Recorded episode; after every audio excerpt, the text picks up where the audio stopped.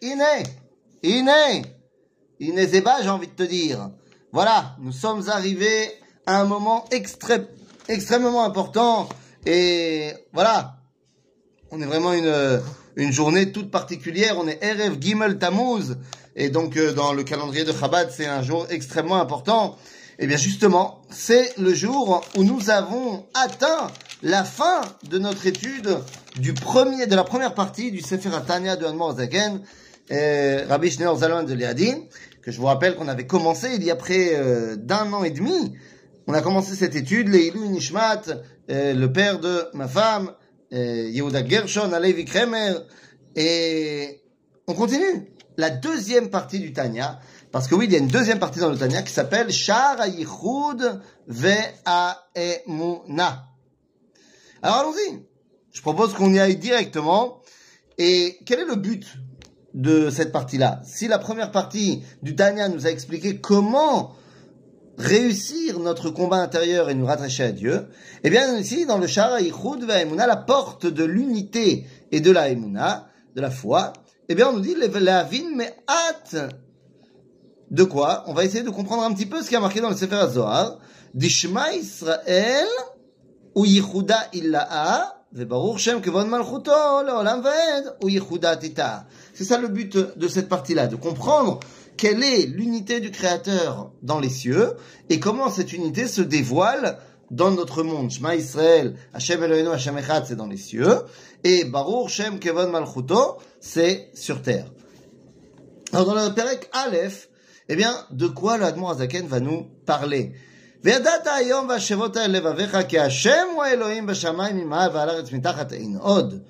on va commencer avec ce verset-là. וצריך להבין, כי תעלה על דעתך שיש אלוהים נשארה במים מתחת לארץ שצריך להיזהר כל כך? והשבות על לבביך? Quoi Parce que tu pourrais penser qu'il y a Dieu ailleurs, dans l'eau, euh, qu'on te dise, fais attention, il n'y a qu'un seul Dieu. Eh bien, en fait, nous explique l'Admor Azaken ici.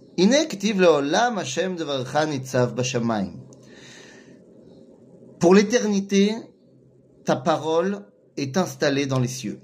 Et le Baal Shem Tov nous explique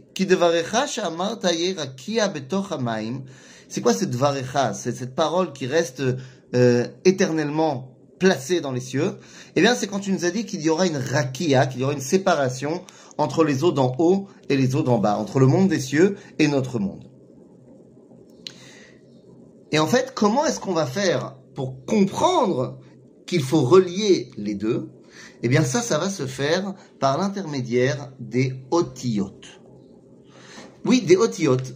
Effectivement, dans tout le chapitre 1, nous dit le Admorazaken que chaque chose qui a été créée porte un nom. Et ce nom est fait de lettres. Ces lettres, eh bien, sont l'expression de la volonté du Créateur qui passe à travers l'objet, l'animal, la personne. Et finalement, la Zaken nous explique que nous sommes chaque personne différente, puisque nous avons une combinaison de lettres qui est différente.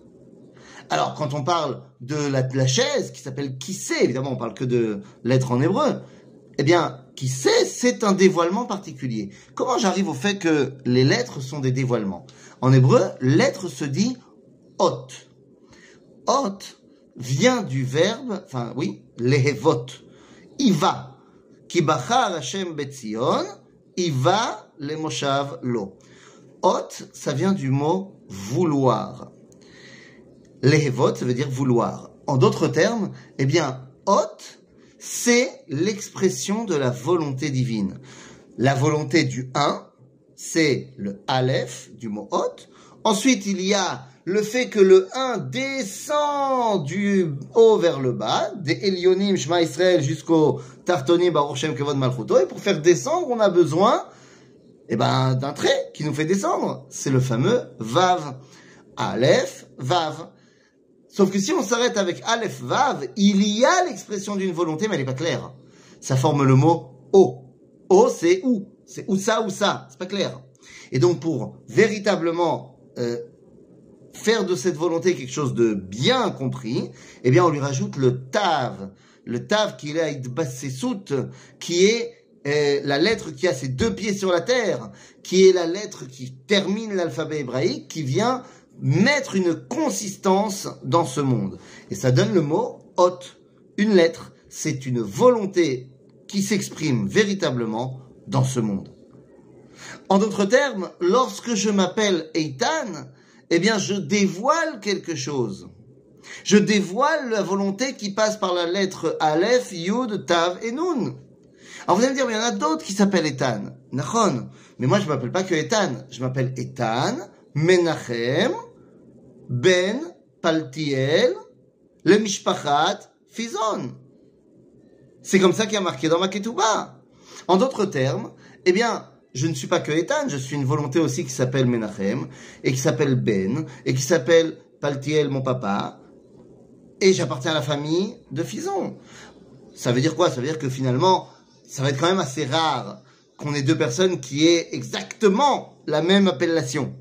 Pour montrer que nous sommes tous différents. Et même si il y a un cas où c'est vraiment les deux, là, ça veut pas dire qu'on va être exactement pareil. Ça veut dire que nous avons des prédispositions qui sont plus ou moins équivalentes. Mais le but du jeu est de bien comprendre, dans ce premier chapitre de Shara Vaimuna, que la Zaken nous dit que nous sommes tous différents, que nous avons tous un rôle à jouer différent, et il est très important de connaître notre rôle. C'est pour ça que nous avons euh, cette, euh, cette halakha fantastique, qu'à la fin de Matfila, je dis un verset qui commence avec la première lettre de mon nom et qui termine avec la dernière lettre de mon nom, pour véritablement attacher toute Matfila, ma relation du bas vers le haut à Dieu, avec cette expression de ma volonté qui vient du haut vers le bas. C'est de cela qu'on parle dans ce premier chapitre de Shara Yichud Vaemuna. Si on veut comprendre comment relier le haut et le bas, mais eh il faut que je sache que moi, je suis l'expression de cette volonté qui relie le haut vers le bas par les lettres qui constituent mon identité. C'est vrai pour la table, Shulchan, c'est vrai pour la chaise qui sait, et c'est vrai pour moi, Etan Menachem, Ben Paltiel, Mishpachat Fizon. À bientôt les amis.